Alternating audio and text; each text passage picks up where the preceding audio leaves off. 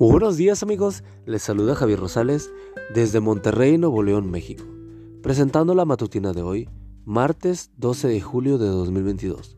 La matutina de jóvenes lleva por título Dos caras de una misma moneda. La cita bíblica nos dice, Él es quien perdona todas mis maldades, quien sana todas mis enfermedades. Salmos 103, 3. El pasaje para reflexionar en este día equipará la curación física con la sanidad espiritual. Resulta interesante, pues Cristo realiza ambas siguiendo el mismo modelo. En el tiempo de Jesús, todos los enfermos eran sanados de la misma manera. Tomemos como ejemplo el leproso, de Lucas 5:12 al 16. Este ejemplo es interesante porque la obra de Cristo, al purificar al leproso de su terrible enfermedad, es una ilustración de su obra de limpiar el alma del pecado. Elena G. de Guay, El deseo de todas las gentes, página 237. En la curación de este leproso podemos identificar siete pasos de los cuales el enfermo dio cuatro. Número 1. Reconocerse enfermo, aceptar su enfermedad. Número 2. Desear ser curado. Número 3. Buscar a Cristo. Número 4. Pedir ser sanado.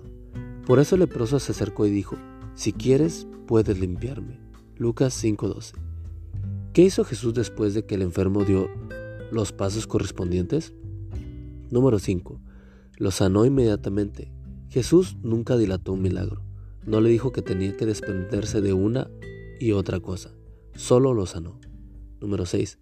Lo sanó gratuitamente, por gracia. Número 7. Lo sanó completamente. En ninguna parte de los evangelios aparece un milagro hecho a medias. Dios sana el alma de la misma manera. Jesús Perdona al pecador en siete pasos. Los cuatro primeros debemos darlos nosotros. Número uno, reconocer que somos pecadores. Número dos, desear ser perdonados. Número tres, buscar a Cristo, el médico de las almas. Número cuatro, pedirle perdón diciéndole, mi Jesús, perdóname, cura mi enfermedad espiritual, mis pecados, mis odios, tristezas, malos pensamientos, dolor y penas. ¿Qué hace el médico divino? Te perdona inmediatamente.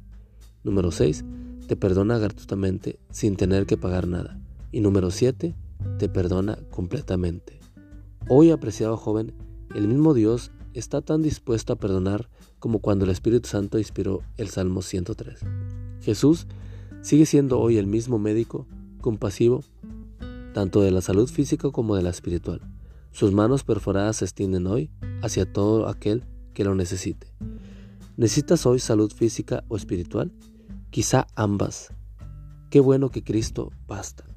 Amigo y amiga, recuerda que Cristo viene pronto y debemos de prepararnos y debemos ayudar a otros también para que se preparen, porque recuerda que el cielo no será el mismo si tú no estás allí. Nos escuchamos hasta mañana. Hasta pronto.